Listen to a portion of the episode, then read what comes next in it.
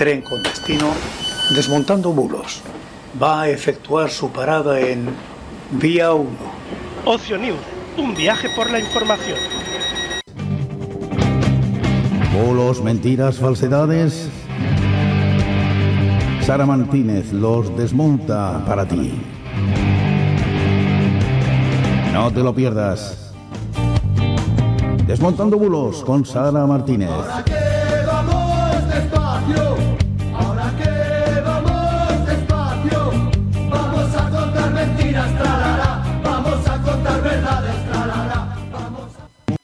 Muy buenas noches, muy buenas noches, decía, y bienvenidos al Desmontando Bulos. eh, una semana más. Hoy es jueves 16 de febrero de 2023. Son las 9 y un minuto, las 8 y un minuto las Islas Canarias. Y como cada semana nos acompaña hoy en directo Sara Martínez. Muy buenas noches, Sara. Estamos aquí nuevamente desmontando bulos e intentando dar pistas sobre, sobre esos ciberdelitos que de vez en cuando nos rodean en nuestro día a día por, por las redes.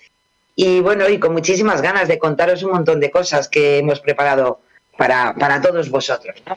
Y, y porque las hay, un montón de cosas. Yo ya te he yo, yo ya he sacado el cartel de, de Welcome Zombies a la terracita. por Yo hice el sábado por la noche. Ah, mm, claro. Fue genial, ¿eh? Fue una noche estupenda. Yo hubo un momento que entre, entre premio y premio de los Goya no sabía yo qué pensar viendo Twitter, ¿eh? Que con este estuvo divertido. De todas formas hay que decir, bueno, vamos a hablar sobre muchas cosas que se han contado en estos días precisamente sobre ese tema, pero las cosas también hay que ponerlas en su lugar. El primero que, que, que, en fin, nos dejó un poco a todos mm, alucinados fue el propio Departamento de Inteligencia de Estados Unidos, en este señor que hizo, hizo unas, unas declaraciones nada escépticas sobre el tema y bueno, pues yo ya te digo, mm, en fin, era una noche muy cinematográfica en todos los en todos los ámbitos, ¿eh? o sea que, pero bueno, vamos a hablar sobre ese tema, desde Bueno. luego. A, a ver qué es lo que nos trae, porque la verdad es que ha sido una semana con muchos temas, mucho, mucho movimiento. Igual no tanto político en sí, pero sí mucho movimiento de actualidad. Sí. Y bueno, hoy eh, ya sabéis, yo me imagino que todos los que eh, les gusta el fútbol, el ámbito futbolero, pues sabéis que tenemos ahí una, una, una desgracia que ya veremos hasta dónde llega, ¿no? Pero sí que hay que reconocer que a veces los medios de comunicación también amplificamos de una forma soberbia cualquier temática y, y bueno, y esto va a traer muchísima cola y bueno, pues ya veremos a ver. Bueno, y- Lorenzo, ya veremos a ver. Y más hoy en día con, con que como lo importante es el clic o eh, el, el share Sí. para la televisión, pues hay, Claro. que, hay que atraer al público. Todo el mundo quiere apuntarse, nunca mejor dicho, una goleada, Que el otro día aunque a veces No Sí. tiene mucho que ver eh, con esto, pero mm, tiene que ver con las redes sociales. Bueno, em, sabes que los vídeos en YouTube, por ejemplo, se pueden poner a velocidad mm, pues 1.25, 1.5, un poquito más rápidos, ¿no? El otro día eh, vi una persona mm, que contaba que él veía las series y las películas en 1.25 porque si no se aburría. Que yo digo, bueno, los vídeos Sí, de no. YouTube vale, pero es que ya ver las series o películas eh, eh, más rápidas para poder ver más, porque si no te aburre, no sé hasta qué punto llegamos de demasiada sobre mm, excitación Sí. eh, en nuestro sí, día a día sí, sí. o sobre información. La verdad que me parece bestial, ¿no? O sea, hasta efectivamente algo que mm, en tal caso es para para ti, para, hombre, un tiempo de relax, ¿no? Ver, por lo menos para mí, ver una película, una serie, es para relajarte, meterte en, el, en la historia que te están contando y que uno ya lo tenga que, que, no sé, que ver a más velocidad para, porque si no se aburre, imagínate qué hiperactividad, ¿no? Claro. Eh, y a, a, lo mejor por eso, por eso mismo, yo creo que al final, y muchas veces lo hemos hablado, eh, Lorenzo, eh, vivimos muy sobreexpuestos a muchas cosas y hasta nuestro propio tiempo, ¿no? Y por eso también, por eso yo creo que a veces nos cuelan muchas más cosas de las que deberíamos, precisamente por esa velocidad en la que queremos consumir todo, absolutamente todo, ¿no? Hasta tu tiempo libre, imagínate, ¿no? O sea que, en fin, no sé, está, está, está frondoso, está frondoso. El, y la verdad que la semana ha dado mucho de sí, eh, va a seguir dando mucho de sí, por supuesto. Y, bueno, eh, sabemos que tenemos dos leyes nuevas que se han aprobado en el día de hoy también. La nueva ley trans, la nueva ley del aborto. Y, bueno, y ahí estamos, eh, haciendo el descuento. para marzo ya han avisado, ya tenemos cambio de gobierno, por, o sea, cambio de gobierno quiero decir de ministros, no de ah, gobierno como tal. Sí, sí. O sea, elecciones de momento no, bueno, sí, las, las autonómicas y, municipales y provinciales, pero, pero eh, eh, de, las nacionales de momento eh, cambiarán algunos ministros y tal, y a ver. Hay cambios porque hay ministros actuales que, como van a ser candidatos para las próximas municipales o autonómicas, pues bueno, tienen, evidentemente tienen que salir de, del gobierno, pero bueno, en fin, todo eso, pues posiblemente la semana que viene pues ya sabremos algunas cosas, ¿no? No, y aparte iba a decir que también es relativamente habitual que en el último año de gobierno haya cambios eh, eh, de todo el, no de todo, pero de gran parte del gobierno. Eh, suelen hacerlo la mayoría de políticos, así no, no es una cosa fuera de lo común. Claro, claro.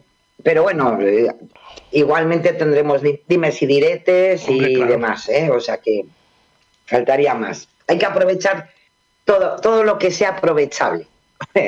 Aunque bueno, al final la opinión pública tampoco la mejoramos mucho con, al final con eso, como tú bien decías, Lorenzo, con, con demasiada hiperactividad, ¿no? Con, con lo que nos llega. Pero bueno, vámonos a los bulos, que después al final tenemos que correr, si no porque nos gusta mucho hablar ahí. Pero... Pues sí, y vamos a empezar, vamos a empezar pues con los ciberdelitos, eh, algo y además un, un esquema que, que, eh, ya hemos eh, hablado muchas veces de él y sigue funcionando. En este caso nos lo traen los compañeros de, de Verifica Radio Televisión Española, porque se ha hecho viral una página web que utiliza además la imagen de un actor, a Jorge Sanz en concreto, para intentar impulsar una plataforma de compraventa de criptomonedas con el argumento de que representa una laguna dorada, como no, con la que cualquier ciudadano se puede hacer millonario. A mí estas, estas afirmaciones así tan, tan bárbaras me encantan. La web se suplanta la imagen de este eh, actor español y, además la de un conocido eh, periódico, como es El Mundo, para atribuirle unas declaraciones que evidentemente no ha realizado sobre esta plataforma y además, eh, como bien eh, eh, comenta Radio Televisión, verifica Radio Televisión Española, no está autorizada para operar en España. Con cosas como eso, con oportunidad única para todos los españoles, para que cambien su vida. Ha llegado hasta plataformas como LinkedIn, que, que es una red social muy profesional. Bueno, pues ha llegado hasta ahí, ¿no?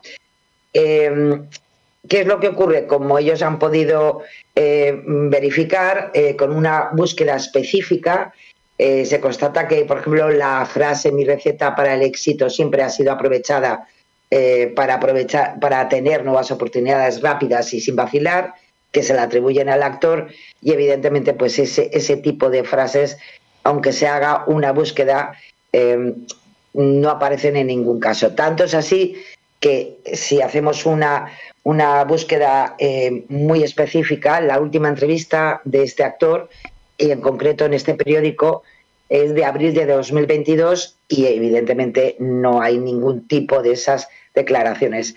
Mm, tampoco, eh, eh, mm, además es un programa que han utilizado muchas veces, un programa de televisión como El Hormiguero, pues que salen también una imagen de, de, él, de este actor, en este programa, que es de enero de 2017 y tampoco evidentemente hay ningún, ningún, eh, eh, eh, ninguna, ninguna declaración al respecto.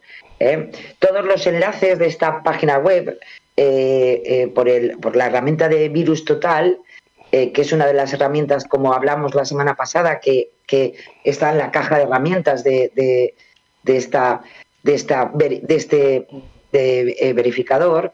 Eh, Virus Total nos da además la, la, el resultado de que esta página web está eh, catalogada como peligrosa porque es susceptible de, de contener malware, los programas ma eh, maliciosos que ya hemos hablado muchas veces de ellos. Así que, lo dicho, eh, ojo con este tipo de... Ya no es la primera vez, ya sabéis que desgraciadamente, además con el tema de las criptomonedas, ya hemos traído muchas veces al programa este tipo de fraudes y, claro, lo que ellos intentan es que en el momento en que tú picas porque dices, ah, pues mira, qué guay, ¿eh? pues oye, si ha invertido él, claro, al final lo que intentan es eh, que evidentemente que piques, que, que, inviertas y acordaros que en definitiva eso ya está desde hace ya tiempo eh, y además que, se ha hecho un plan eh, contra este tipo de fraudes, este tipo de promociones de criptomonedas, que son entidades eh, no autorizadas por la propia Comisión Nacional del Mercado de Valores. Con lo cual, ojo, porque es un, un fraude con todas las letras. ¿eh? Así que, lo dicho, aunque, aunque os pongan a Jorge Sanz o a Pepito Pérez, en serio, este tipo de cosas son simplemente reclamos para engaños. ¿eh? Así que, ojo. Vaya, pues siguiente. Y nos vamos, nos vamos a, a, otro que con una afirmación, o sea, es un concurso. Un ex policía perdió su casa, su carro y su novia. ¿Qué perdió primero? Bueno, si el ganador te dicen que vas a obtener un premio de mil euros. ¿eh? Bueno, pues con no ese mensaje tan, tan estupendo, eh, se está intentando hackear cuentas en Instagram. Desde un perfil previamente hackeado, publican una story con, este acertijo y lo envían por mensaje directo ¿eh? a los seguidores de esa cuenta que ya, acordaros que he comentado, que está previamente hackeada. Una vez la víctima responde, le piden un Bizum o, o un eh, PayPal para recibir el supuesto premio. Vaya por Dios, ¿no? Eh, claro, con este tipo de cosas, eh, la víctima facilita su número de teléfono, le llega un SMS con un link y se lo manda al timador. Y de esta man manera, pues, eh, pueden robarnos nuestra cuenta, utilizar, utilizarla para promocionar falsas inversiones en criptomoneda. Es el último aviso que tenemos en el, en el INCIBE y, pues, como siempre hemos comentado, ¿qué ocurre? Que el consejo más important, importante, que ignoremos mensajes en los que nos pidan seguir unas indicaciones como pinchar en un enlace o enviar información.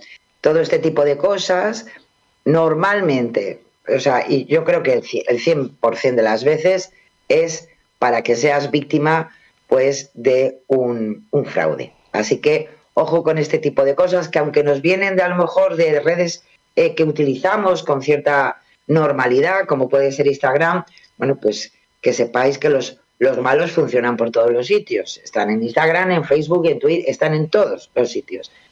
A veces los tenemos hasta con un SMS, o sea que imaginaros. ¿eh?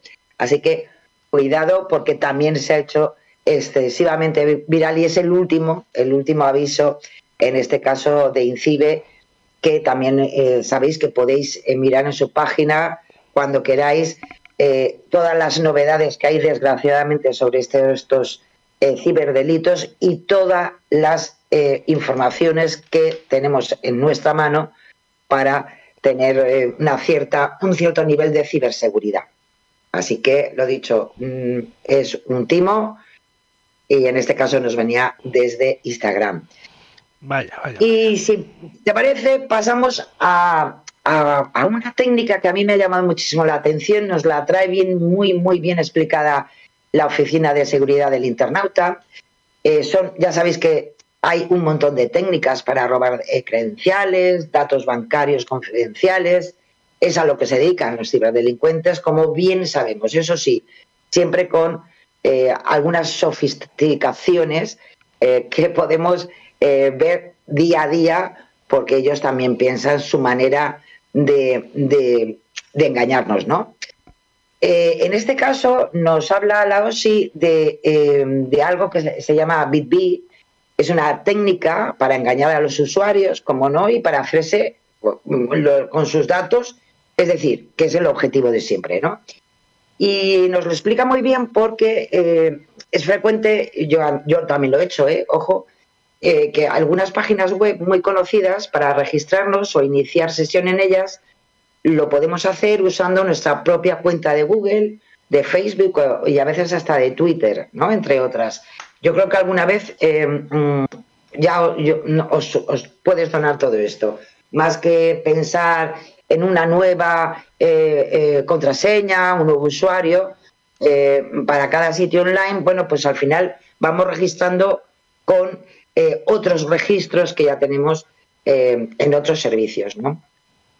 esto es lo que se conoce como el logout o, o el estándar abierto, abierto de autentificación y la OSI nos, nos alerta un poquito de este tipo de métodos, ¿no?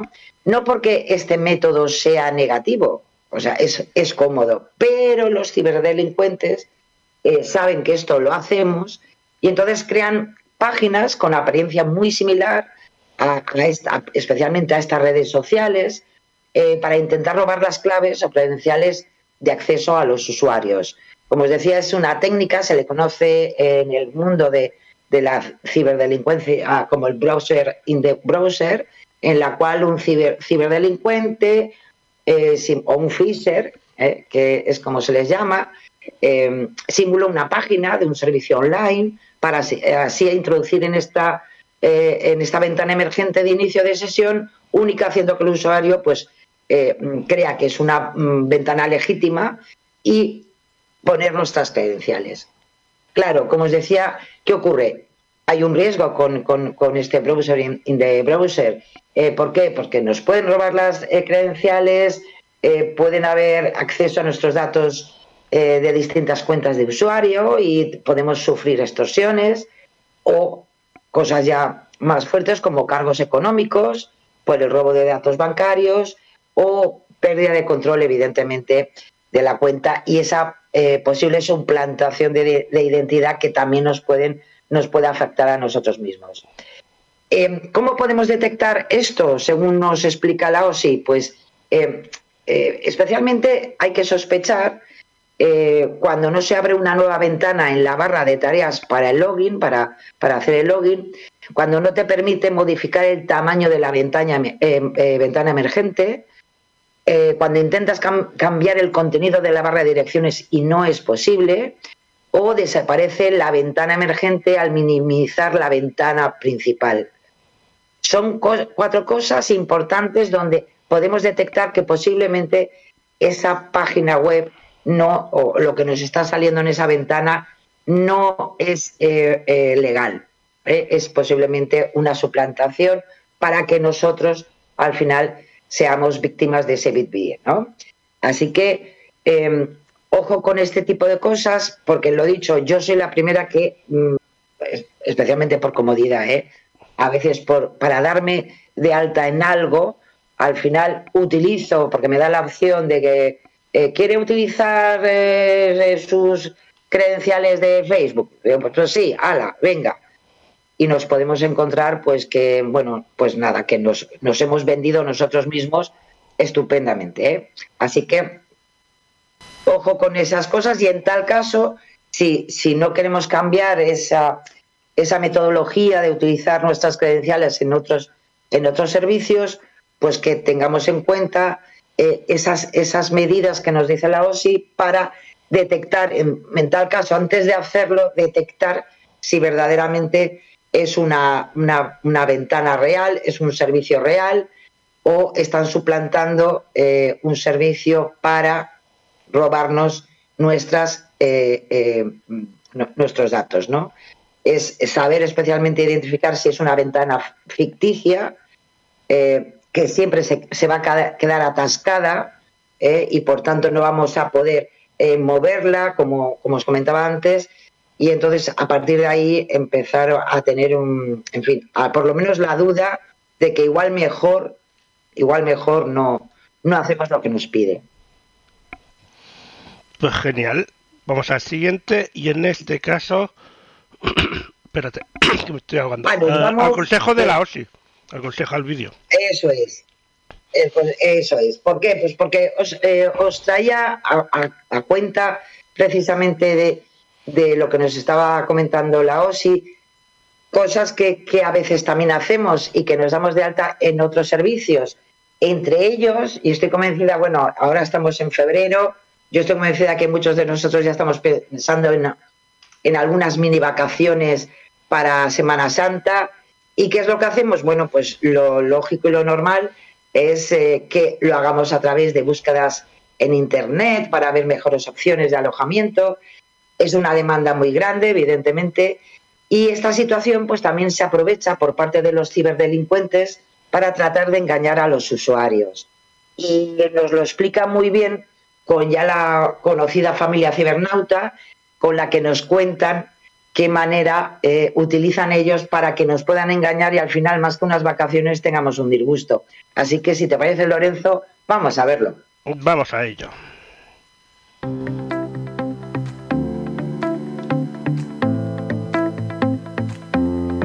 Con la llegada de las vacaciones de verano, miles de personas deciden buscar a través de Internet las mejores opciones de alojamiento para pasar sus vacaciones. Ante esta demanda tan grande, los precios suben y resulta muy difícil encontrar una buena oferta. Así, en ocasiones hay que realizar auténticas proezas para conseguir un lugar donde pasar las vacaciones a un precio razonable. Esta situación es aprovechada por los ciberdelincuentes para tratar de engañar a los usuarios. Veamos lo que les ocurrió a nuestros amigos de la familia cibernauta, para los que unas vacaciones de ensueño se convirtieron en pesadilla. Para dar una sorpresa al resto de la familia, la madre decidió buscar un apartamento en una de las mejores playas del país. Serían unos días en familia fantásticos, pero por más que buscaba, todo estaba lleno o su precio era muy alto. No perdió la esperanza y siguió navegando entre ofertas y anuncios de alquileres vacacionales. Después de un rato, se topó con el anuncio de un piso precioso y que además tenía un precio muy asequible. Había encontrado un chollo. Sin perder un segundo, lo reservó. Tras varios días, sus ansiadas vacaciones llegaron. Habían acordado reunirse con la persona de contacto frente al apartamento para recibir las llaves. Pasaron varias horas esperando y esta persona no apareció ni contestaba a sus llamadas. Nuestra protagonista, preocupada, se dispuso a revisar los datos de su reserva online, pero había desaparecido. Para su sorpresa, el apartamento seguía disponible en la web, pero en otra ciudad y con una persona de contacto diferente. Tuvieron que enfrentarse a la situación de estar lejos de su casa y sin tener donde alojarse. El ciberdelincuente había robado las fotos del apartamento y había creado varios anuncios falsos en distintas plataformas de alquileres vacacionales. Lamentablemente, nuestra familia favorita se había quedado sin vacaciones de ensueño y sin dinero. Este tipo de fraudes son muy comunes y aumentan en temporadas vacacionales. Por ello, debemos ser muy cuidadosos y dedicar un tiempo a comprobar que nos encontramos en una web fiable, revisar los comentarios de otros usuarios y otros requisitos que encontrarás a lo largo de esta campaña. No te dejes llevar por las prisas. Párate, analiza y disfruta de unas vacaciones seguras. ¿Tienes dudas? ¿Hay alguna experiencia que quieres compartir? Síguenos en nuestras redes, suscríbete y compártelo con el resto de los ciberusuarios. Pues Las prisas, ahí- Lorenzo, las prisas. las prisas Siempre y, las prisas. y el querer y el que bueno el también el ser confiados a veces también pasa Efectivamente. sí. Aparte es como todo, ¿no? Eh, eh, también lo hemos eh, lo hemos visto en muchos casos que hemos traído aquí al programa. Esa necesidad a veces que, que tenemos de los chollos, de los superchollos, ¿no? Y claro, todo tiene un límite, todo tiene un límite. Así que, en fin, ahí está el consejo y lo dicho, con, con mucha tranquilidad y, como siempre, eh, hay que también averiguar un poco, ¿no? Por dónde nos movemos en, en las redes, cómo nos movemos en Internet para, pues, para percatarnos si las cosas van por buen camino o igual pues hemos cogido un caminito un poquito oscuro y estamos entrando en, en, en relaciones con posibles delincuentes. Así que, ojo. Efectivamente. Pues vamos al siguiente, que ahí lo tenemos ya. Pues sí, eh, tenemos a Yolanda Díaz porque los compañeros de Cibio, dentro de lo que es el seguimiento que se hace eh, del, BOE, del Boletín Oficial del Estado, eh, pues hombre, hay una notición que también ha sido en esta semana, ya lo sabíamos, que se había aprobado ese salario mínimo interprofesional, ese SMI, a 1.080 euros, ha salido publicado el 14 de, febrero, bonito día. Eso sí, eh, se va a aplicar de forma retroactiva desde el 1 de enero y supone pues un 8% más que el aprobado hace un año. Es una importante noticia, eh, fuera de, lo que es el politiqueo, sino en lo que es la gestión y la administración, eh, porque además también asciende ese mismo porcentaje los salarios mínimos por día, el mínimo anual de a 14 pagas, el de jornada el mínimo a pagar a temporeros que trabajen menos de 120 días en la misma empresa o el mínimo por hora para los y las empleadas del hogar.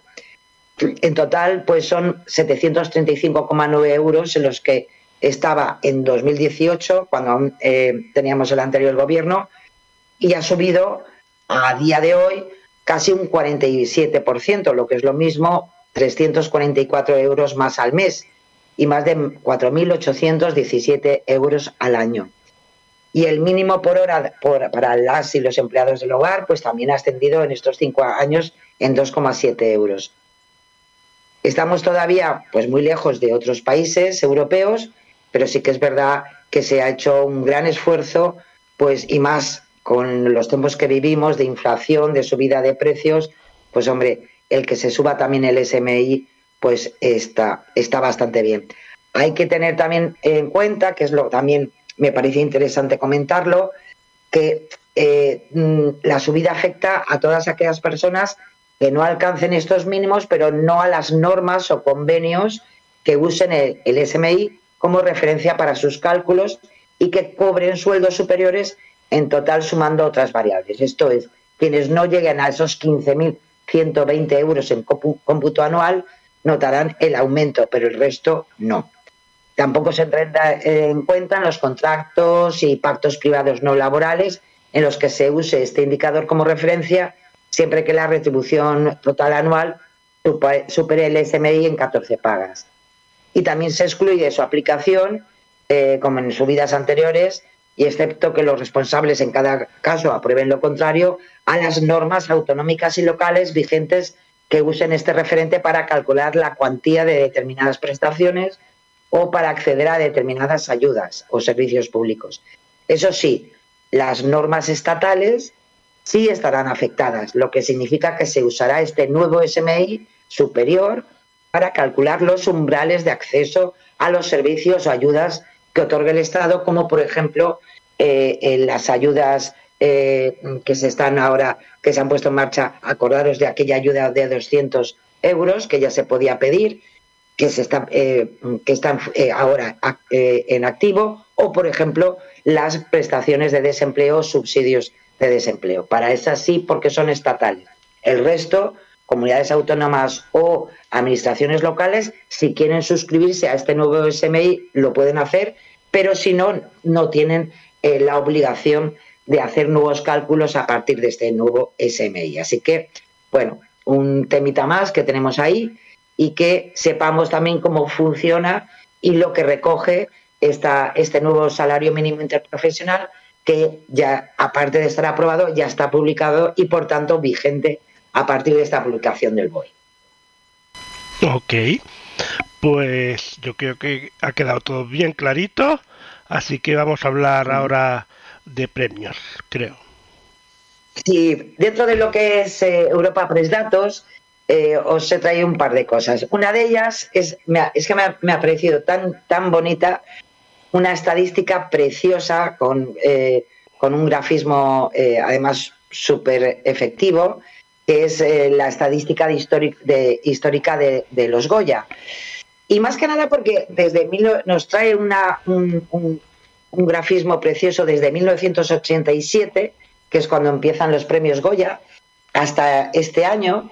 Y es interesante ver que, como por ejemplo, mejores directores, pues eh, sabemos que, por ejemplo, eh, Pedro Almodóvar eh, ha conseguido tres premios, pero en verdad ha sido nominado, nominado perdón, 11 veces. Es uno de los más nominados dentro de los mejores directores que han llegado a la final de esos premios Goya, ¿no? Es el que más. luego, por ejemplo, tenemos también a Alejandro Amenábar, que de seis nominaciones consiguió tres. Eh, tenemos también cinco nominaciones para Fernando León de Aranoa, a Isabel Coixet y Fernando Trueba. Y el, de ellos, de todos ellos que han tenido cinco nominaciones, el que más premios al final se ha llevado ha sido Fernando León de Aranoa. Isabel Coixet consiguió dos, dos cabecitas, y Fernando Trueba, dos. Y el que ya es, eh, es 100% es Juan Antonio Bayona, que tuvo y ha tenido tres nominaciones y se ha llevado los tres premios. De sus tres nominaciones hizo pleno en las tres ocasiones. Luego tenemos pues eh, eh, las películas más premiadas en cualquier eh, categoría, pues la que más es las 15 nominaciones de esa película que recordamos todos de Mar Adentro, que consiguió de las 15 nominaciones 14. Blancanieves, que tuvo 18 más nominaciones, consiguió 10. La Isla Mínima, que también fue legendaria, pues eh, tuvo 17 nominaciones, consiguió las 10 estatuillas de esas 17. Y hay Carmela, eh, de 15 nominaciones, como Mar Adentro, pues consiguió un cabezón menos, 13 premios. Y luego si nos vamos a los mejores actores, eh, pues tenemos a Eduardo Fernández, que bueno, tuvo 13 nominaciones eh, en, los últimos años y consiguió solamente tres premios. Eh, Luis Tosar tuvo 10, igual que Javier Bardem, pero le gana a Javier Bardem con cinco premios, con cinco estatuillas de esas 10 nominaciones. Luis Tosar consiguió tres. Eh, tenemos a Juan Diego, que tuvo nueve nominaciones y consiguió tres estatuillas. Alfredo Landa, que tuvo seis nominaciones y, tuvo tres premios y un, acordaros, también tuvo su Goya de honor. Y Fernando Fernández Gómez, el, el conocido, bueno, el siempre recordado, ¿no? Fernando Fernández Gómez, que eh, tuvo seis nominaciones en su carrera cinematográfico, eh, cinematográfica y consiguió eh, dos premios. Y como mejores actrices, pues, pues tenemos a, a Suárez, que tuvo siete nominaciones en su trayectoria, con tres Goyas. La que más ha sido hasta el momento Penélope Cruz, con 14 nominaciones en su, en su trayectoria cinematográfica y ha conseguido tres Goyas. Eh, Carmen Maura, que eh, ha sido nominada en seis ocasiones y consiguió cuatro, cuatro premios. Candela Peña, con tres nominaciones y también ella, ella también ha hecho pleno porque de las tres nominaciones se llevó los tres premios y Edma Suárez con siete nominaciones y finalmente consiguió tres premios. La Yamaruch eh, también eh, tuvo tres nominaciones y también tuvo pleno con sus tres premios Goya. Sabéis muy bien que, bueno, hemos pasado ya, ya los Goya, pero bueno, Asbestas, que ha sido la más nominada y la que al final se ha llevado en esta última edición, pues eh, las, los, el mayor número de, de esos premios Goya y pues casi podemos decir que está pues en la línea de Belle de la Isla Mínima o Mientras dura la guerra, que, que también recibieron el mismo número de nominaciones. Y Modelo 77, que también es una de las más nominadas en esta edición, aunque no ha tenido tanta suerte al final para conseguir esos cabezones, pues, pues también hay que decir que, que está en la misma línea de Celda 211, Dolor y Gloria, La piel que habito o Mujeres al borde de un ataque de nervios. Así que, bueno, en verdad yo creo que podemos decir que el, cine español está, está, tiene buena salud, a unos les gustará más un tipo de películas, a otros otra, pero yo creo que es interesante que, que siga, seguimos haciendo historia con una parte muy importante de nuestra cultura. Eh, lo tenéis, eh, ya, os digo, es una infografía muy bonita. Eh, os traen más datos para que podáis com- comparar, especialmente si os gusta el mundo del cine, y saber un poquito más eh, de la historia de estos premios Goya, de los que deberíamos estar, la verdad, no es por nada, pero todos bastante orgullosos. Pues sí, pues la verdad que sí. Así que vamos al siguiente, que ya nos metemos en los bulos. Pues sí, nos vamos a la desinformación. Nos vamos a, eh, en este caso, eh, con los verificadores de cabecera. Empezamos con maldita.es y en concreto, pues eh, es un, bueno, este hablábamos al principio del programa, Lorenzo, de estas cosas que, que nos ha traído el fin de semana, además de los Goya. eh, pues bueno, esos, esos ovnis que de repente eh, parece que, que iban a tomar nuestros cielos de- desde Estados Unidos, como no. Y, y ahí os traigo uno que se hizo viral esa misma noche, es la noche del sábado al domingo, eh, que es buenísimo. Eh, se ve eh, varios cazas que persiguen un ovni hasta que finalmente cae el agua. ¿eh? Parece que quieren, bueno, dan a entender que se trata de fuerzas aére- aéreas estadounidenses que están derribando un ovni en Canadá. Y claro, si hacemos una búsqueda inversa de imágenes, como muchas veces hemos comentado, pues nos podemos encontrar que es, una, es un vídeo de la productora de películas Peloton con, en do- de 2012 con un título, eh, el 29-9 del 2009, El Omni Gallego. es Vaya. simpaticísimo el, el, el vídeo, ¿eh? digo el vídeo, porque con un acento estupendamente gallego, pues, pues bueno, pues, pues te cuenta que, que- qué es eso, Dios mío, ¿no? Pues, pues bueno, pues algunos se retuiteó este vídeo tantísimo, Dios mío, ya, yo pensaba que, vamos a ver, había gente que yo estoy convencida que lo retuiteó eh, de cachondeo, ¿no? Pero es que luego había gente que lo, que, lo retuiteaba diciendo que eran imágenes que estaban llegando ¿eh? a las cadenas norteamericanas y que digo, y no había nada más que darle a- al sonido ¿eh? para, es decir, buscarlo en YouTube, ¿eh? ver los datos que efectivamente eh, nos vienen de 2012 y que además el protagonista, el que está señalando, pues están en un barco y ese, pues nada, aquí, aquí al lado, en las Rías Baixas, ¿eh? O sea que, y ese es uno de los que se, se hizo muy viral. Tenemos otro, otro vídeo eh, donde eh, se ve que, que hay unos supuestos ovnis sobrevolando la ciudad de Nueva York. Evidentemente se trata de otra historia. Se trata de una explosión en una fábrica de una compañía eléctrica en 2018. Eh, la policía de Nueva York ya negó en aquel momento que estuviera relacionada con actividades extrañas y lo que pasa que explosionó un transformador de una planta de energía que iluminó temporalmente el cielo de Nueva York, que es las imágenes que se han, se han viralizado intentando eh, colarnos de que bueno que ya estaban ahí tomando Nueva York las huestes eh, extraterrestres y no, lo dicho, es eh, un- unas imágenes de diciembre de 2018 y simplemente es ver esas imágenes sí que corresponden a esa explosión de un transformador de, energía y que pues sí, pues provocó una serie de, de, de- historias, ¿no? Y, y especialmente de imágenes un poco eh, espectaculares, eh, pero que no tienen nada que ver ni con estos ovnis que parecía que teníamos ya en- encima de nuestras cabezas, ni con ninguna actividad ¿eh? extraterrestre. Y tenemos otro. Y hay otro más. Este también es, este es buenísimo, este es una monada. Bueno, una foto que no ha dejado de circular en, en los últimos días. Eh, ya sabéis que todo esto empezó con unos globos que eran chinos, ¿no? Porque en verdad llevamos todo el mes de febrero un poco, no sé, está todo un poco extraño, ¿no? Con co- muchas cosas por ahí sobrevolando, ¿no? Y habían globitos, que eso sí que sí que es cierto, un globito que al final pues fue intervenido, ¿no? Por, por, por, por eh, las Fuerzas Armadas norteamericanas, ¿no? Bueno, pues como no, había que hacerlo más, más importante. Entonces, se ha hecho viral este supuesto globo espía con las siglas del Partido Comunista de China para que sepamos bien de dónde viene. ¿Y qué ocurre? Que es un montaje digital.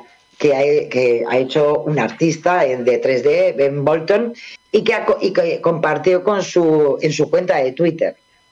Eh, como os decía, la imagen se ha difundido muchísimo en esta red social. Eh, y claro, lo malo es que se, ha compartido con mensajes que son lo que ha dado a, al final el resultado del bulo y por tanto de, esa mensajería extraña sobre lo que estaba pasando. En realidad, como os decía, es una imagen de un artista eh, norteamericano eh, que publicó el pasado 6 de febrero y luego las, las redes sociales y, los, y ciertos usuarios que están siempre a la zaga de lo que se pueden encontrar por ahí, pues han manipulado esta, esta revisión que hizo el propio Bolton que además él en su propia eh, cuenta lo, lo comenta, ¿eh? que hasta usó el programa Blender de, crea de, creación de contenido 3D y añadió en la abreviatura en chino del, Partido Comunista de China. Pero no es real, ni ese globito andaba por ahí danzando y menos serigrafiado casi no con de, de a quién pertenecía.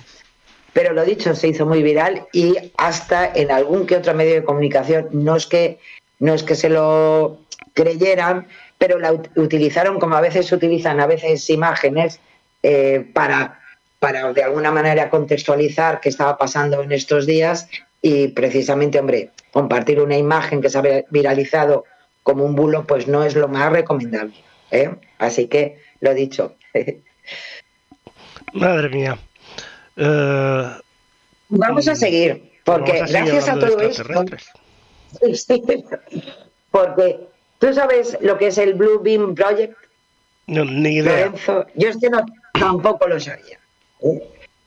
Y nada menos que con todo esto que ha pasado estos días, pues esto es el, eh, el un proyecto eh, eh, que además te lo explican, tiene un libro eh, que además en Estados Unidos ha sido uno de los más vendidos, publicado en 2018, pues, es decir, que no es que ahora se... Eh, no, no, desde 2018. Y este proyecto Bluebeam es eh, la, la, teoría de la conspiración de una invasión extraterrestre eh, que ya ellos pronosticaban en el 18 que estaría cercana al año 2024. Estamos en ello, ¿eh? Estamos en ello. Y claro, eh, defienden que existe un inquietante y aterrador proyecto, el proyecto Blue eh, Beam, eh, que se ha puesto en marcha por un gobierno oculto, que estaría escenificando un señuelo gigantesco, un engaño hipersofisticado, que combina tecnología avanzada y manifestaciones sobrenaturales. Además tiene etapas, que es lo más cookie de todo. Eh, la primera etapa habrían desastres naturales causados de manera artificial para hallar restos arqueológicos nuevos. Y te ponen, por ejemplo, eh, eh, el, el, ejemplo de, un, de, unas supuestas figuras alienígenas en unas excavaciones del tren de Maya que ya los verificadores y nosotros aquí en el programa ya hablamos, pero esto hace ya un, un año y medio, que al final fueron desmentidas porque no era así, pero ellos sí que utilizaron esos, esos esos restos eh, arqueológicos que ellos eh, pensaban que, que, de alguna manera era una, una, un, paso más a, la, esta conspiración que tenemos eh, por delante. La segunda etapa consiste en un espectáculo espacial que ficciona apariciones divinas y otros objetos con hologramas en tres dimensiones y, y por esto pues eh, eh, varios eh, eh, se han hecho muy, muy virales en redes sociales vídeos de hologramas para justificar esta teoría y es algo que también nos encontramos muchísimo en redes sociales.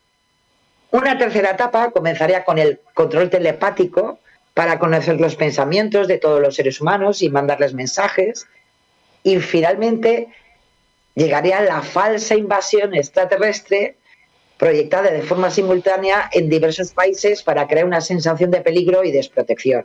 Ya sabéis que es una de, de las cosas que normalmente cuando hablamos de bulos, una de las de los elementos es esa sensación de peligro. Bueno, pues ellos hablan de eso, pero para reafirmarse en esa falsa eh, invasión extraterrestre, a lo cual hemos llegado, Lorenzo, estamos en la cuarta fase. Ya, ya, estamos, ya estamos ahí. Claro.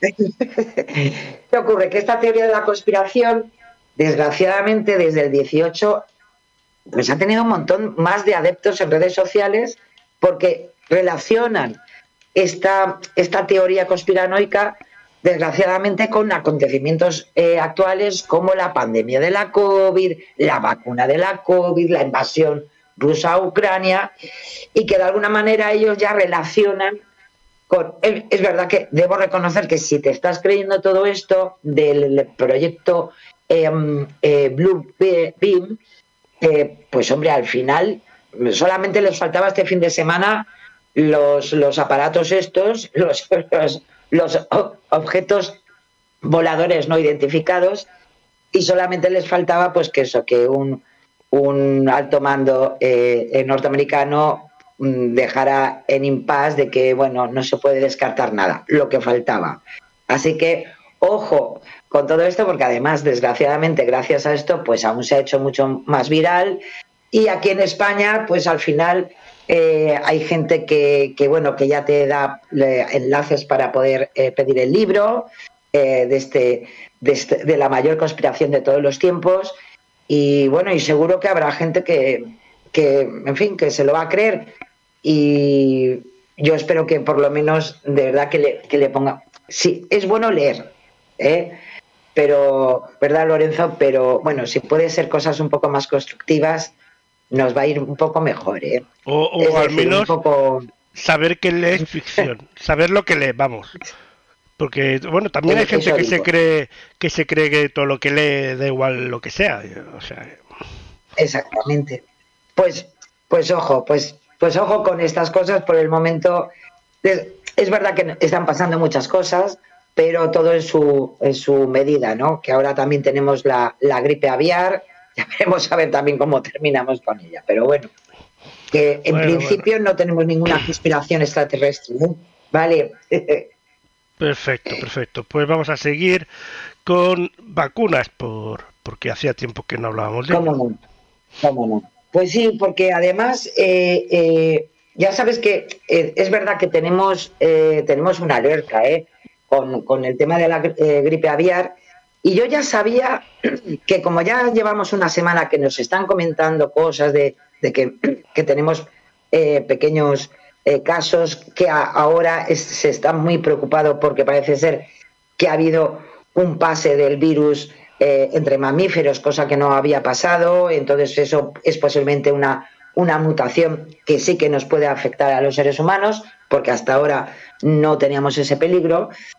Entonces, algo tenía que ocurrir y algo se tenían que inventar en redes sociales. Y en concreto es una fotografía de un tuit publicado eh, supuestamente por una cuenta oficial de Bill Gates, eh, que ya os podemos decir que es falsa, en donde se dice que las vacunas en, en, nuestro suministro de alimentos resuelven el problema de las dudas sobre la vacunación. Es decir, como dando a entender que Bill Gates lo que lo que estaba propugnando es que esta, se vacunara a los animales contra la COVID-19 para que nosotros, al consumir eh, los alimentos originarios de esos animales, pues bueno, aunque no nos hubiéramos querido eh, vacunar, pues ya estábamos vacunados.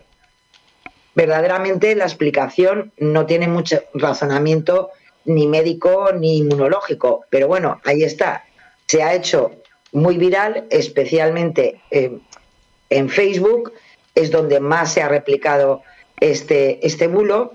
Y, claro, eh, de paso, eh, eh, hablan de que efectivamente, claro, mm, utilizan otros, otros elementos informativos, como que, por ejemplo, la Fundación de Bill Gates, pues sí que ha, hecho una donación de, mm, económica para, ojo, para la vacunación de animales, pero para las enfermedades animales, no para los, no, no para los humanos, sino para, para el refuerzo inmunológico de, de los animales, especialmente eh, aquellos que al final forman parte de nuestra pirámide eh, alimenticia y eh, una, una, especie de, vamos a ver, de proyecto de investigación para el desarrollo de una buena alimentación.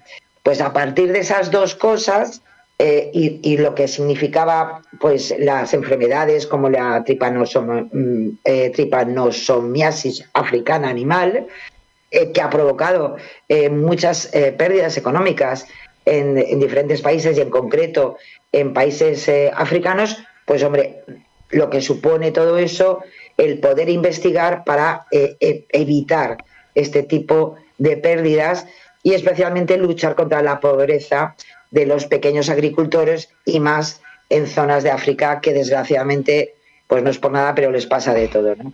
Bueno, pues eh, gracias a, a, la manipulación de esa información y eh, manipulando de, declaraciones del propio Bill Gates, bueno, pues se ha hecho viral algo que no tiene nada que ver con la realidad. Pues vaya, venga, vamos al siguiente. En este caso creo que nos pues, toca... Pues nos vamos y, a un, y seguimos en tren. plan conspiranoico, ¿eh? Sí, porque o sea, eh, eh, estoy con, bueno, ha salido en redes socia en sociales, pero también ha salido en informativos.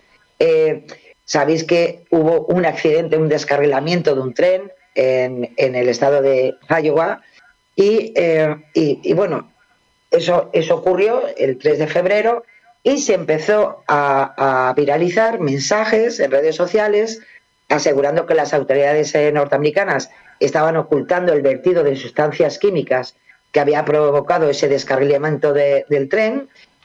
Y, bueno, que mm, de alguna manera que, bueno, que otra vez volvemos al ámbito conspiranoico eh, donde al final nos estaba diciendo lo que estaba pasando, eh, que había una serie de vertidos químicos que iba a ser la catombe, ya no solamente para Iowa, sino para, para el mundo entero, y se empezaron a hacer una serie de, de, interpretaciones que pues no es por nada, no tiene nada que ver con la realidad.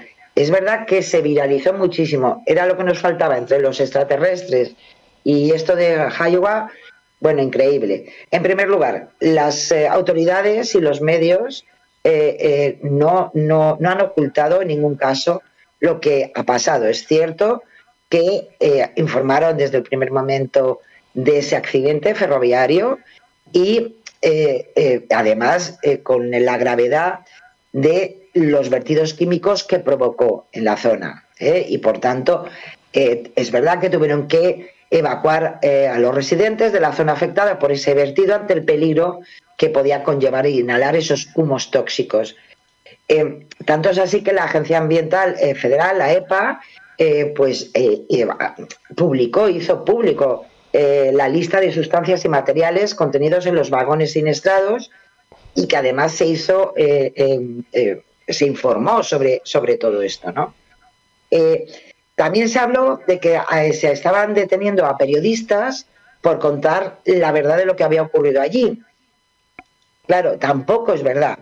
Sí que es cierto que hasta una congresista norteamericana, Taylor Greene, denunció en su propia cuenta de Twitter, claro, a veces la verdad que ciertos eh, responsables públicos ayudan un poco a que estas cosas al final se viralicen tanto. ¿Qué ocurre? Que sí, denunció en su cuenta que había un reportero que había sido arrestado. Claro, le sobró eso de por contar la verdad. Las autoridades de Iowa han informado de que ese arresto, arresto de un periodista el 8 de febrero fue por un incidente registrado durante una comparecencia del gobernador de Wynne ese día no porque eh, pudiera o no decir la verdad o pudiera publicar o no lo que quisiera. Eh, también es de verdad que eh, el, el, periodista al final tuvo que ser detenido eh, por, alteración del orden público y allanamiento porque se negó a bajar la voz durante la retransmisión en directo de esa comparecencia del gobernador que os comentaba. Es decir, no es lo mismo decir que te han detenido por contar la verdad o simplemente pues porque eres un poco bocas. ¿eh? Así que sí que se ha movido muchísimo. Sí que además, eh, como os decía, mm, yo reconozco que eh, al principio, eh, la verdad, cuando estaban eh, saliendo informaciones sobre lo que había pasado en, en Iowa, sí que es verdad que mm, estaba todo un poco embarañado. Pero al final si te vas a las fuentes, si te vas a la información, ya no oficial, pero sí de los propios medios de comunicación norteamericanos, pues ves que lo que se estaba viralizando pues no tenía mucho que ver con la realidad. Así que lo dicho, no, no está, en fin. No, no, no estamos ante algo terrible. Es, terrible lo que ha ocurrido precisamente por, los temas eh, contaminantes. Eh, hay, un, hay un daño tremendo en la zona, eh, hay peces muertos, eh, se, va a tener durante bastante tiempo estar en, un poco en alerta por el riesgo eh, del ganado y de las personas eh, que han podido o se pueden ver afectadas por, por esa intoxicación de humos. Y bueno, pues eh, veremos a ver, pero lo que sí que es cierto es que lo que ha ocurrido se ha contado y evidentemente, pues hombre, la catástrofe ambiental es importante, pero lo, lo- lo necesario es que se esté eh, contando la verdad y también eh, tomando las medidas que se puedan tomar ante una, una catástrofe así. Así que no sé, no sé cuántas cosas nos van a pasar más, Lorenzo. Y sobre todo aprender de los errores para que no se vuelvan a, a- a suceder. Efectivamente, Porque... efectivamente. Y sobre todo de errores graves. Seguimos también con más fakes. Sí, este es muy simpático. Este nos lo trae en Neutral porque ha, circulado por Facebook y por Twitter, es, es por donde más se ha movido, un mensaje en el que aseguran que un estudio ha demostrado que el consumo de huevos produce coágulos en la sangre. Lorenzo, yo no sé qué manía de que nos estén contando siempre cosas de coágulos en la sangre. ¿Te acuerdas la semana pasada? Sí, sí. Con unos coágulos de, de- de metro y medio de diámetro. Por el amor de Dios. Bueno, Hombre, pues nos llega pero- uno más. A ver, si te los metes enteros en la boca, igual tienes un coágulo no de sangre, sino de saliva ahí en la boca. No vamos a decir tampoco qué tipo de huevos te metes en la boca, pero mm, bueno, mm, depende del uso. Pero de sangre no, será en la boca, a lo mejor de saliva o algo así. Pero bueno, hay que tener cuidado con eso. Pero bueno. Pues, pues nada, pues eh, se ha hecho absolutamente viral con estas, estos mensajes eh, diciendo que, que aunque nos parezca eh, eh, gracioso, mírate, pues que sí, que hay unas conclusiones que afirman que es una forma de encubrir los presuntos coágulos provocados por las vacunas contra la COVID. Pero no hay evidencias de que las vacunas contra la COVID, ya sabemos, causen coágulos masivos, ni la investigación a la que se refieren que concluya que los huevos son los causantes. En realidad se basan en un trabajo de una clínica evidentemente privada, Cleveland, en Estados Unidos, y publicada en una revista científica en 2017, nada que ver ni con la COVID, ni con vacunas, ni con nada, y se refiere, ojo, se refiere al consumo de grandes cantidades de suplementos de colina, un compuesto que está presente en el huevo, pero que en muy bajas cantidades y tal como los propios autores, pues, pues no tiene, en fin, ninguna, ningún problema. Todo lo contrario, la colina es, hombre, es, una, es un nutriente necesario en el organismo para crear neurotransmisores y formar las membranas celulares. Está presente en muchos alimentos, no solamente en el, en el huevo, está en la carne, en el pollo, en algunos vegetales, pero donde sí que hacen especial hincapié es porque, o por lo menos en Estados Unidos, es que es un suplemento eh, alimenticio, un suplemento de colina, que en grandes cantidades, en grandes cantidades de ese suplemento, si tomamos muchos suplementos de colina, sí que puede tener una serie de reacciones. ¿Por qué? Porque la colina lo que hace fomenta la capacidad de respuesta de las plaquetas, es decir, las células, ya sabéis, encargadas de la co- coagulación, y entonces puede ser tener demasiada colina, puede ser un factor de riesgo para episodios eh, trombóticos como el infarto de miocardio o el ictus. Pero si comemos huevos, no nos van a, promover que tengamos más colina de la necesaria y por tanto no demuestra que en los huevos eh, pues nos formen trombos cada vez que comemos huevitos. ¿eh?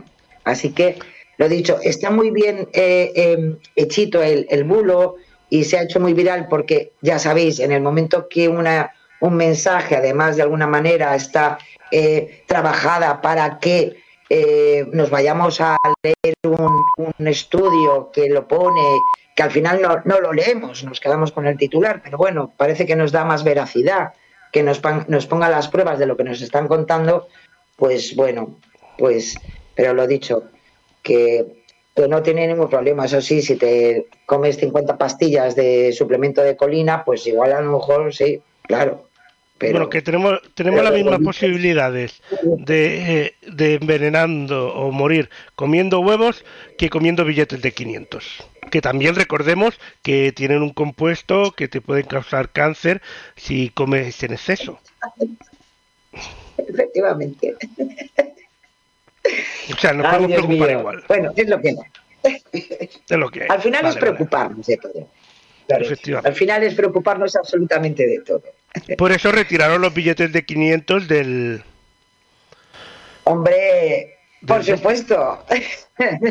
Me doy cuenta de una Porque cosa, yo- eh, que, que, me- que, me- que al menos yo me he saltado los datos. Sí, sí. Bueno, hemos Vale. hablado de los Goya y como hemos pasado directamente a, a- pues nos, nos hemos quedado sin, lo- sin la otra parte, que Ah, además vale, vale. no es por nada, pero está, está muy interesante porque eh, nos traen eh, los datos del IPC este, que nos llevan de cabeza, nos llevan de cabeza con, con, con cómo sube todo, ¿no?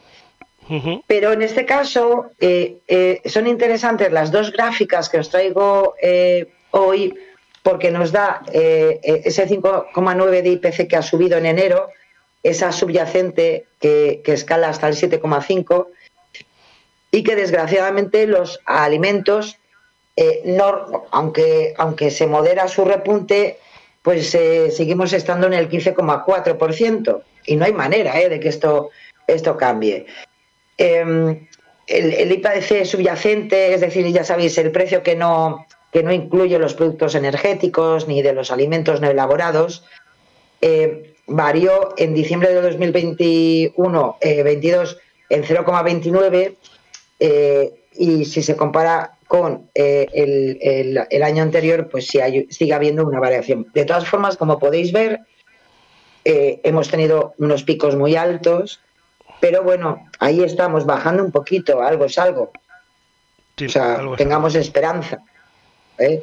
Y luego, esta es el- la variación que se hace durante mucho más tiempo, en concreto con, desde el mes de diciembre de 2021, son datos ya eh, refutados, es decir, ya no van a tener ninguna variación. eh, y sí, varió en 0,29 y si se compara con el diciembre del año pasado, pues claro, la variación fue del 2,05. Es decir, mucho más de el, cuádruple de, de- de lo que era diciembre de 2021. Pero bueno, aún así, como podéis ver, pues hombre, hemos tenido más bajadas, hemos tenido ahí unas subiditas un poco no muy, muy brutales y ahora pues eh, estamos en bajada. Esperemos que esto siga así. Más que nada, eh, era interesante, eh, interesante ver estos datos porque desgraciadamente la situación económica nos preocupa a todos porque al final estamos hablando de lo que podemos comer y de lo, de lo que podemos vivir. Y si vemos las gráficas, pues hombre, a veces parece que nos cuentan las cosas como algo terrible, ¿no? Que, que, que- que mal va todo. Bueno, pues como podemos ver durante todos los, eh, la- eh, los años anteriores, pues siempre hay subidas y bajadas. Y hombre, tampoco son tan espectaculares como a veces nos quieren contar. Es decir, bueno, pues hombre, no es una situación económica bollante, pero tampoco estamos en, no sé, en el, en el peor de los momentos, ¿no? Así que Mm, ahí están los datos y ojalá que esa curvita que parece que va bajando, que no vuelva a subir, que siga bajando por el bien de, de nuestra cesta de la compra y de nuestro bienestar, que en definitiva es lo que nos tiene que preocupar. Claro. Luego también hay, hay algo que hay que tener en cuenta en este caso, eh, que también dependerá del, del lugar de España, que eh, estarán peor o mejor. Hay, Claro. hay lugares de España donde tienen la suerte de estar, pues, eh, por, ejemplo, aquí en Baleares eh, tenemos la suerte de que, bueno, ahora es temporada baja y claro que hay un poquito más de gente en el paro, pero eh, las previsiones son de que necesitamos incluso O sea, hay más oferta de trabajo que personas hay en la, eh, que personal especializado hay en, en la isla eh, para trabajar, es decir, que estamos en pleno empleo y demandamos gente de fuera que quieran venir, cosa que es difícil por el tema de que los alquileres y todo eso, pero bueno, eso es otra historia. Y luego habrá otros sitios de España que sí que lo estarán pasando fatal, o sea, eso es la media. sí, eh, es muy interesante lo que dices, Lorenzo, porque en estas mismas, en, EP Datos, además de estas, eh, eh, las gráficas un poco generales, siempre que os traigo gráficas de temas tanto económicos como políticos o sociales, tened en cuenta que siempre luego hay un apartado que podéis ver vosotros, que es según comunidades autónomas. Y hombre, y es lo que tú dices, eh, hay variaciones muy importantes. Igual que hablar de, del IPC no es lo mismo hablar en la, a nivel europeo, no es lo mismo hablar de España que de Italia que de Portugal, pues eh, en España pasa lo mismo. No es lo mismo ese IPC o esa inflación en la Comunidad de Madrid, en Canarias, en Extremadura, en Galicia. Hay variaciones y a veces mm, bastante notables. ¿eh? Y como tú bien dices, también depende pues de la estacionalidad eh, y por tanto pues hay muchos elementos, pero bueno, más que nada es para, para un poco resolver esa, esa tirantez ¿no? que, parece que, tenemos todos los días con, las noticias. Hay momentos eh, mucho más llevaderos, pero también es cierto que igual que, pues hombre, eh, hemos tenido unos picos importantes, pues también es verdad que se está bajando y por tanto esperemos que sigamos en este camino. Así que, y entender un poco también ¿no? que, eh, lo, que nos cuentan a veces. Sí, sí. Pues ahora vamos a ver cómo nos mienten nuestros políticos, quiere decir el fast check de nuestros políticos. Empezamos por Ciudadanos. En este caso hablamos de. Eh, bla, bla, bla, lo tengo aquí. Guillermo, Díaz. Sí, eh, ese eh, representante, ese eh, congresista en el Congreso de los Diputados, valga la redundancia, del Grupo Parlamentario de Ciudadanos, y, sabéis que también,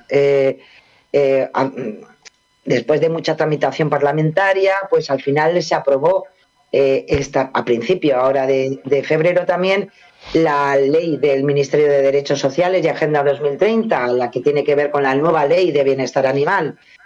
Y Guillermo Díaz eh, eh, no se le ocurrió decir otra cosa que, que esta nueva ley eh, obliga a hacer un curso a cualquiera que quiera tener un animal de compañía de cualquier especie. Es decir, siguió diciendo, en España vas a tener que hacer un curso para tener un loro pero no, tienes que hacer un curso para tener un hijo. Bueno, en fin, el, chiste estuvo bien, pero ¿qué ocurre? Que la afirmación de, este diputado, em, que eh, de alguna manera con esto quiso, pues hombre, eh, eh, dar, dar, dar su, su, la explicación de que Ciudadanos no iba a apoyar esta nueva norma legislativa, pero ¿qué pasa? Que el curso que dice obligatorio, que recoge la ley de bienestar animal, está destinado únicamente a las personas que quieran tener perros y no a los dueños de otras especies. Además, los mm. sistemas de identificación también se reservan para determinados animales y no para todos, porque también quiso concluir un poco por ese tema. En este caso, Neutral eh, preguntó, ya sabéis que siempre pregunta al gabinete de prensa, del partido político correspondiente, pero por el momento, pues una vez más, no han tenido, eh, no, no, ha tenido respuesta. Em, estos cursos, también hay que decir que son gratuitos y tienen una, validez indefinida. Y el objetivo, en definitiva, de, de la norma es facilitar una correcta tenencia responsable de animales, muchas veces condicionada por la ausencia de ese conocimiento en el manejo y cuidado eh, de, en la tenencia de animales. Pero, lo dicho, solamente se refiere a los perros.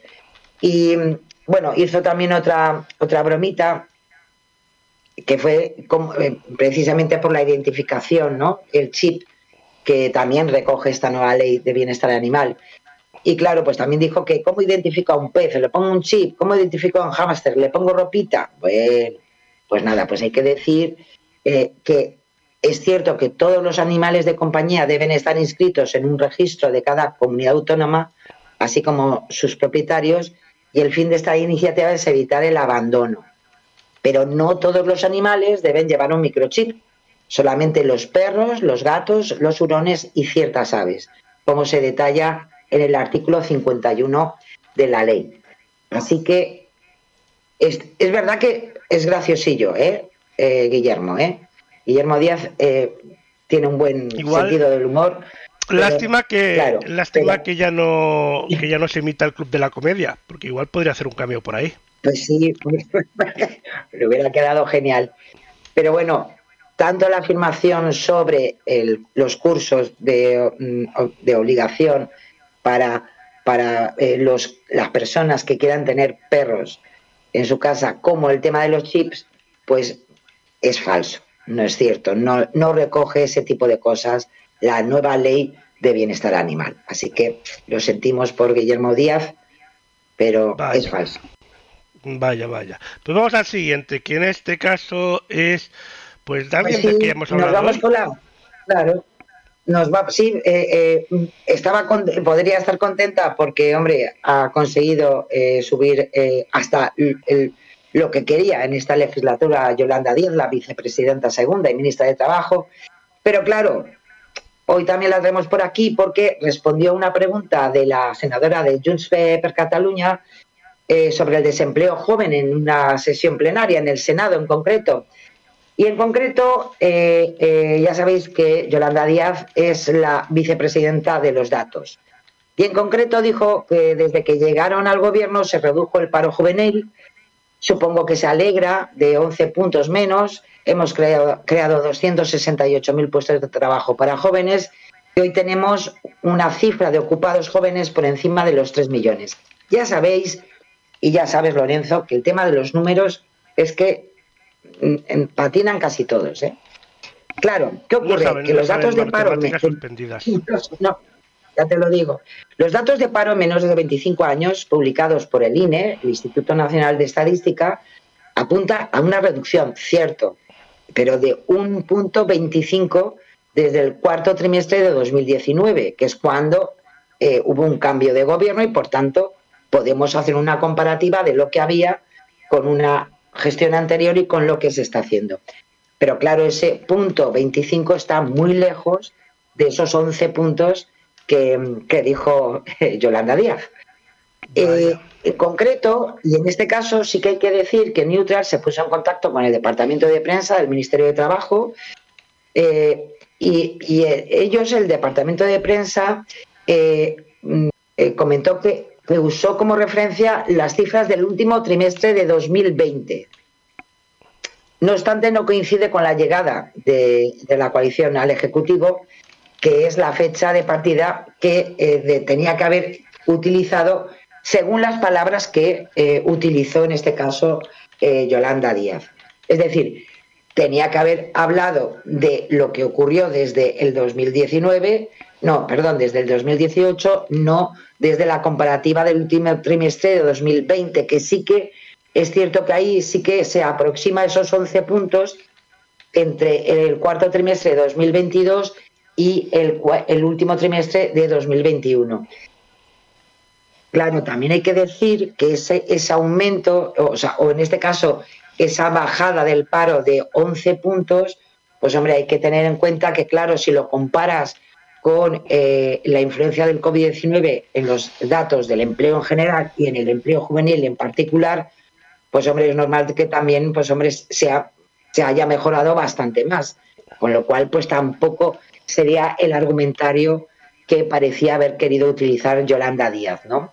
Así que con estos datos, pues hombre, yo voy a mm, mm, diría que es un poco falso, pero sí que es verdad que es un poco engañoso, porque utiliza datos eh, o, o, una visión de la cifra del paro juvenil, pero no es lo que dice ella de 11 puntos, sino de 1,25, con lo cual en el engaño, en ese efecto eh, un poquito engañoso, pues yo lo siento, pero en este caso los datos utilizados tal cual son falsos. Pues bueno, vamos al siguiente. En este caso, alguien que ya se ha abonado aquí y sale cada Ay, semana verdad, Alberto Núñez Feijóo, que habla más De- de verdad que, que, mi, Claro. que mi amiga Luna. Si es que al habla más que mi amiga Luna. Que, te voy a decir una cosa, mi amiga Luna se hizo streamer eh, porque le gustaba mucho hablar, así que le habla más que ella y eh, Pues- pues, es lo que tiene. Pues igual, igual le deberíamos dar una idea a Núñez Feijóo. Claro, lo que hemos, de- hemos dicho muchas veces, eh, el que mucho habla al final tiene muchos más puntos, de, pero sí que es verdad que, que lleva unas semanitas eh, el, el- el- bueno, eh, iba a decir el, el candidato de, del Partido Popular eh, para las próximas elecciones y el jefe de la oposición, Núñez Feijóo que nuevamente vuelve a sacar los datos de la inflación que hace un momentito estábamos hablando para atacar al Ejecutivo eh, actual de, de Pedro Sánchez. En concreto lo hizo una presentación de un candidato a la alcaldía de Alcantarilla en Murcia y dijo que la inflación de verdad, la que nota la hipoteca, las viviendas, los recibos de la luz, la compra, esa está en el 7,5, que es dos puntos más que la media europea. Claro, ¿qué ocurre? A ver ese dato. Dos puntos eh, por encima de la media anual de, eh, respecto a Europa. Bueno, pues esta cifra que comparte Feijóo con, públicamente eh, coincide con el indicador adelantado de la inflación de enero de 2023, que como hemos visto hace un momento, efectivamente se ha situado en el 7,5. ¿Qué ocurre? Que él lo está comparando con datos eh, del resto de, Europa. ¿Cuál es el problema? Que para comparar esta cifra con el resto de países europeos, eh, acordaros que muchas veces ya hemos hablado aquí de la Oficina de Estadística Europea, el Eurostat, que es quien nos da esa, esa variación de, de unos países y unas comparativas ¿no? con el resto de países europeos. Hay un pequeño problema, que él ya ha dicho que estamos dos puntos por encima de esa media europea, pero el mes de enero pues que todavía no están los datos en Eurostat, con lo cual no, no, pues es imposible que sepa que son dos puntos o tres o cinco, porque no están los datos todavía. Tenemos los datos adelantados para nuestro país, evidentemente, pero no, tan, no tenemos los datos del resto de la Unión Europea. Y eh, la comparativa lo ha hecho con diciembre de 2022, que es lo que, lo, lo que sí que está publicado eh, eh, lógicamente, pues entonces, claro, ahí también patina, porque tampoco avalan esta afirmación. Mientras España registra una inflación del 5,5 en diciembre, la de la Unión Europea alcanzó el 10,4, con lo cual tampoco, tampoco nos sirve. Como siempre, ya sabéis que Neutral pregunta a los gabinetes de prensa, a los responsables de comunicación, y en este caso, como en otras ocasiones, pues no ha habido respuesta. Por lo cual, pues tenemos que pensar que, que lo quiso comparar eh, el dato adelantado de España con el dato del mes anterior y claro, ese tipo de cosas no, no se pueden comparar porque no es lo mismo. Claro, hay que saber lo que ha ocurrido en enero en el resto de países europeos. Así que, sintiéndolo mucho, pues le vamos a decir que es falso porque, en definitiva, está comparando datos incorrectamente. Así que es lo que hay. Vaya, vaya, vaya. Y ahora pues nos vamos a Juan Espadas del PSOE. Sí, porque eh, hablando de los fondos europeos, eh, eh, el, el, el, secretario general del Partido Socialista en Andalucía, Juan Espadas, pues aseguró, porque ellos ya están en pre-campaña, ya sabéis, los políticos ya están en pre-campaña, presentando candidatos, haciendo reuniones, bla, bla, bla, bla, todos los fines de semana tenemos esto. Y en este caso, Juan Espadas, pues en un acto eh, eh, dijo que la región andaluza es la comunidad autónoma que más recursos recibe de fondos europeos para liderar su modernización y su desarrollo, y eso es gracias a un gobierno socialista. Bueno, vale, como titular le quedó genial. ¿Qué ocurre? Que Andalucía es la región a la que más fondos europeos Next, eh, Next Generation se han asignado en cifras absolutas. Es cierto. ¿eh? es verdad, eh, eh, en concreto, eh, está por delante de, otras comunidades autónomas en cifras absolutas. Pero si nos vamos a, lo que es la inversión eh, de reparto respecto al número de habitantes, pues esta comunidad autónoma se queda en el penúltimo lugar. Con lo cual, está bien afirmar estas cosas, pero hay que eh, contrastar, ¿no? Em, hasta el 25 de enero eh, se han asignado más de 20.000 millones de euros de fondos europeos para financiar distintos proyectos en el ámbito de competencias de comunidades autónomas. Em, sabéis que es el, el, seguimiento que se hace a partir del plan de recuperación, transformación y resiliencia, que ya deberíamos saber todos de qué va, porque son, en fin, es, es el pan nuestro de cada día. Las comunidades que más dinero en términos absolutos han recibido, es verdad, es Andalucía, son 3.247 millones de euros, le sigue Cataluña, 2.967, Madrid con 2.206, y las que menos, la ciudad autónoma de Melilla con 37 millones, Ceuta con 39 y La Rioja con 231 millones. Acordaros que estas semanas pasadas también por Cataluña se hablaba un poco de todo esto, pero para quejarse eh, eh, del gobierno central, ¿no? Por estos, por estos fondos. Claro, ¿qué ocurre? Que si analizamos el nivel de reparto en función de la población, como os decía, pues Andalucía pasa a ser la segunda comunidad autónoma que menos dinero recibe por habitante, un, total de 380 euros, y solo por delante de la comunidad de Madrid, a la que se le asignaron 323 euros per cápita. Es decir, que a veces ya no, no es tanto el montante, sino lo que le corresponde eh, por el número de habitantes. Los territorios más beneficiados en este reparto eh, han sido La Rioja, porque cada riojano toca a 729 euros, Baleares con 696 euros por habitante y Extremadura con 644. Así que, hombre, no ha, no ha engañado, porque es cierto, ha dado los datos y son ciertos, pero la analítica que podemos hacer al respecto pues no es tan victoriosa. Sí que tiene razón en otra cosa que dijo, que es que eh, eh, mm, la Junta de Andalucía había dejado más del 95% de estos fondos sin ejecutar y es una de las comunidades autónomas que menos ejecución eh, de estos fondos de recuperación ha realizado. Y estamos ya en 2023. Eso es cierto porque además sale en un informe de fiscalización de estos planes de recuperación eh, publicado por la Cámara de Cuentas de la Comunidad Autónoma Andaluza. En concreto, la Junta Andalucía solamente ha ejecutado el 4,99% de estos fondos de recuperación y, por tanto, pues hombre, hay que animar al gobierno andaluz a agilizar esta tramitación que seguro, estoy convencida, que, que será bueno y positivo para todos ellos. Así que, por esta vez, a Espadas, a Juan Espadas lo vamos a dejar en un engañoso.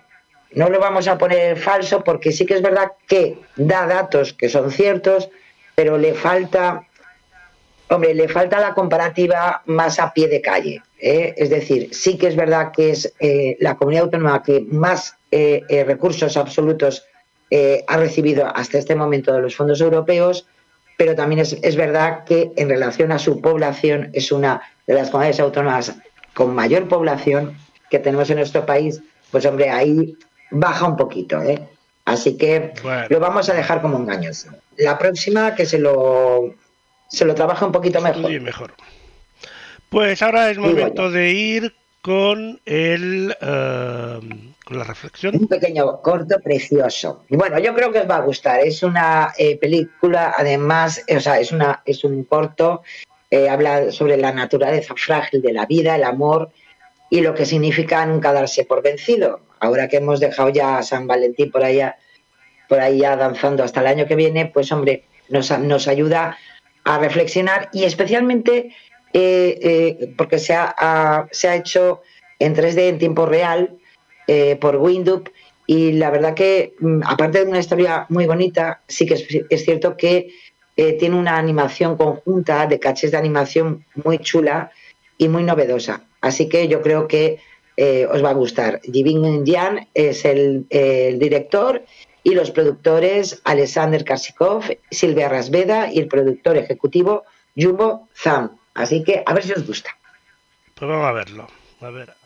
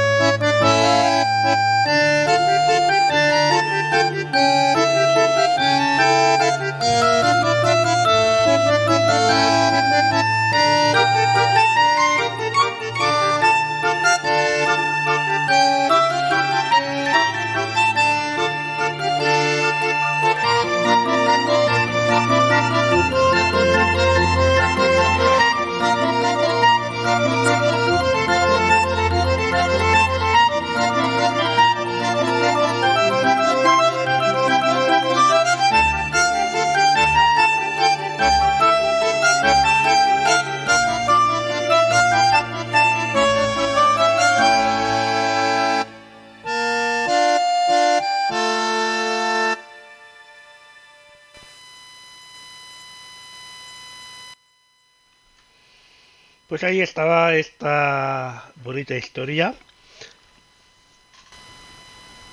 Que nos. Sí, sí, sí, sí. Y mucho para reflexionar.